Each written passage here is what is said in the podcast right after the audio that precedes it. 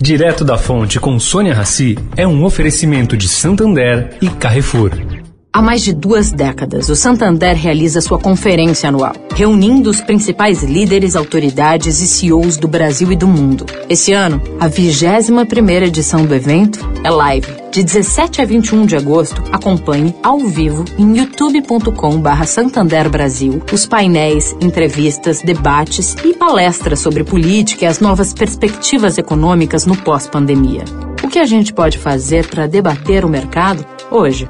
Santander. O Carrefour acredita que um mundo melhor começa com uma alimentação melhor. Por isso, criou o movimento global Act for Food, uma série de ações concretas para oferecer produtos saudáveis com preços justos para todos. Carrefour, todos merecem o melhor. Direto da Fonte, com Sônia Rassi.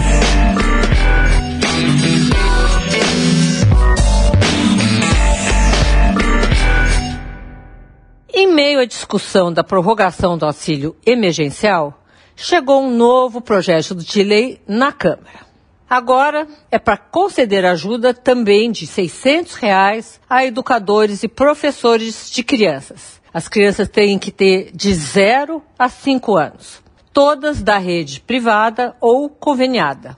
Quais são as condições? A renda dos pais dessas crianças tem que ser inferior a dois salários mínimos ou tenham sido dispensados na pandemia.